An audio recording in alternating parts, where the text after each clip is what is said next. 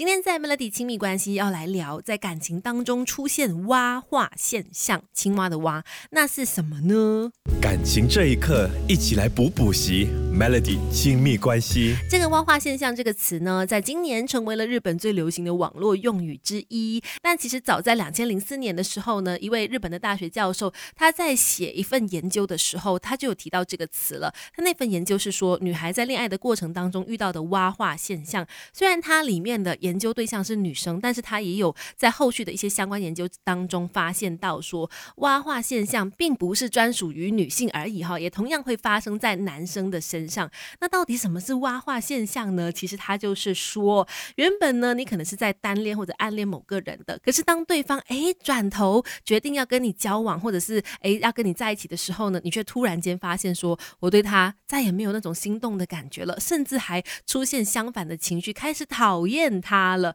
怎么会这样子呢？那这位提出这个研究的教授叫做藤泽教授呢，他就认为说，可能跟我们啊对于爱情的期待和想象太高有关系。我们在单恋某个人，在暗恋某个人的时候呢，往往会自己产生很多的这个粉红泡泡，对他有很多完美的想象，然后呢，也会觉得说得不到的永远是最美最好的。而当实际交往之后呢，才发现原来不是我想象当中那么美好跟梦幻，反而会产生失望跟反感。于是呢，这个原本是王子的对象，就突然间变青蛙了。这个蛙化现象就是由此而来。魔镜啊魔镜，想要恋情修成正果，该怎么做？听 Melody 亲密关系告诉你吧。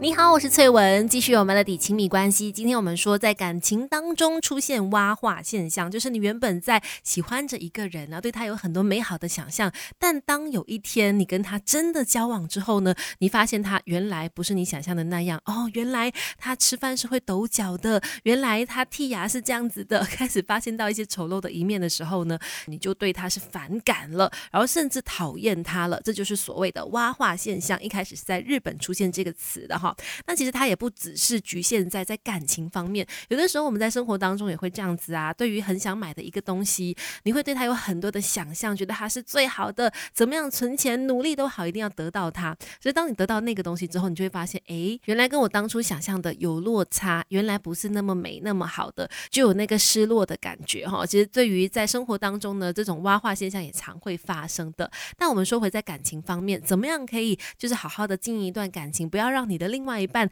对你有挖化现象，对你产生这种王子变青蛙的感觉呢？其实我觉得两方都要做努力的。一方就是不要在另外一半面前就所有事情都理所当然，然后把所有丑陋的一面都让对方看。当然不是说你要做做，只不过我觉得他需要呃慢慢慢慢的让对方知道说你是一个怎么样的人。然后再来另外一方呢，当然也不要总是把你的另外一半就是把他画的非常的完美。人还是人嘛，我们始终要把那个想象的部分放下来，真。真真正的去了解一个人的这个内心啦，还有他真实的性格，然后呢，既然都要在一起了，也应该要去呃包容跟接受，我觉得啦，呃，不是说哎呀，原来跟我想象不一样，然后我就打退堂鼓，我觉得这样的话呢，也不是真正的爱情。